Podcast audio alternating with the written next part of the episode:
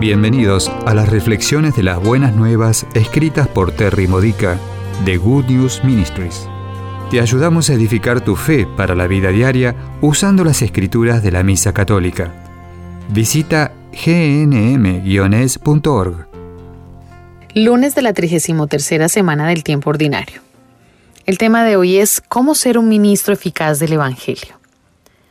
Cuando vemos personas que podrían beneficiarse al conocer a Jesús pero lo ignoran, o que necesitan amor sanador pero no confían en Él, o que están sufriendo pruebas pero que están ciegos a la ayuda que Jesús les ofrece, queremos ayudarlos.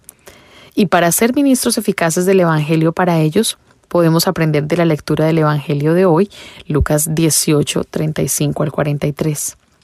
Fíjate, Jesús no fue hasta el hombre ciego diciéndole que podía ser sanado. El ciego tuvo que ir hacia Jesús. Tenemos que esperar que los demás vengan a nosotros o que muestren estar listos para recibirnos en lugar de imponerles nuestra ayuda por la fuerza. Para tener su atención e invitarlos, hacemos que sea visible que Jesús es la razón de nuestra fe y les explicamos cómo es Jesús imitándolo. No obstante, tienen que dar sus propios pasos hacia Jesús. Mientras tanto, podemos prestar atención a cómo imitar a Jesús cada vez mejor y con más frecuencia.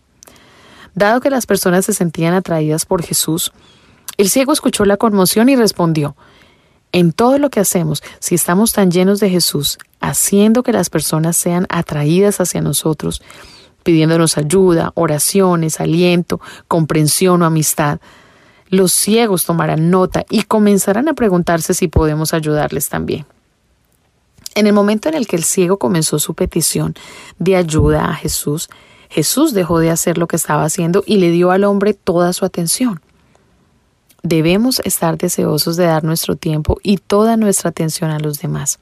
En el preciso momento en que están listos para experimentar a Jesús, no debemos desperdiciar las oportunidades que nos dan, aunque esto no esté en nuestra agenda. El ministerio rara vez es conveniente, pero siempre sucede en el tiempo perfecto de Dios.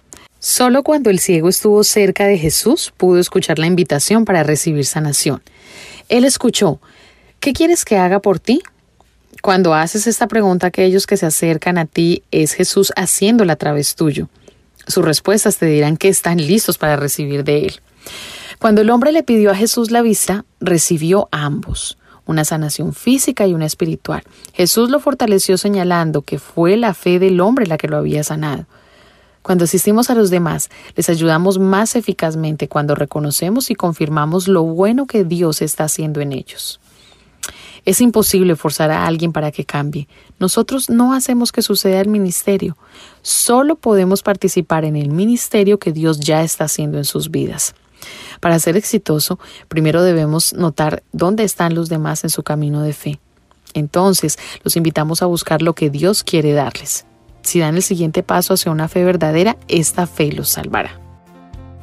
Esta ha sido una reflexión de las buenas nuevas de Good News Ministries gnm-es.org. Si quieres conocer nuestro ministerio, visita hoy nuestra web.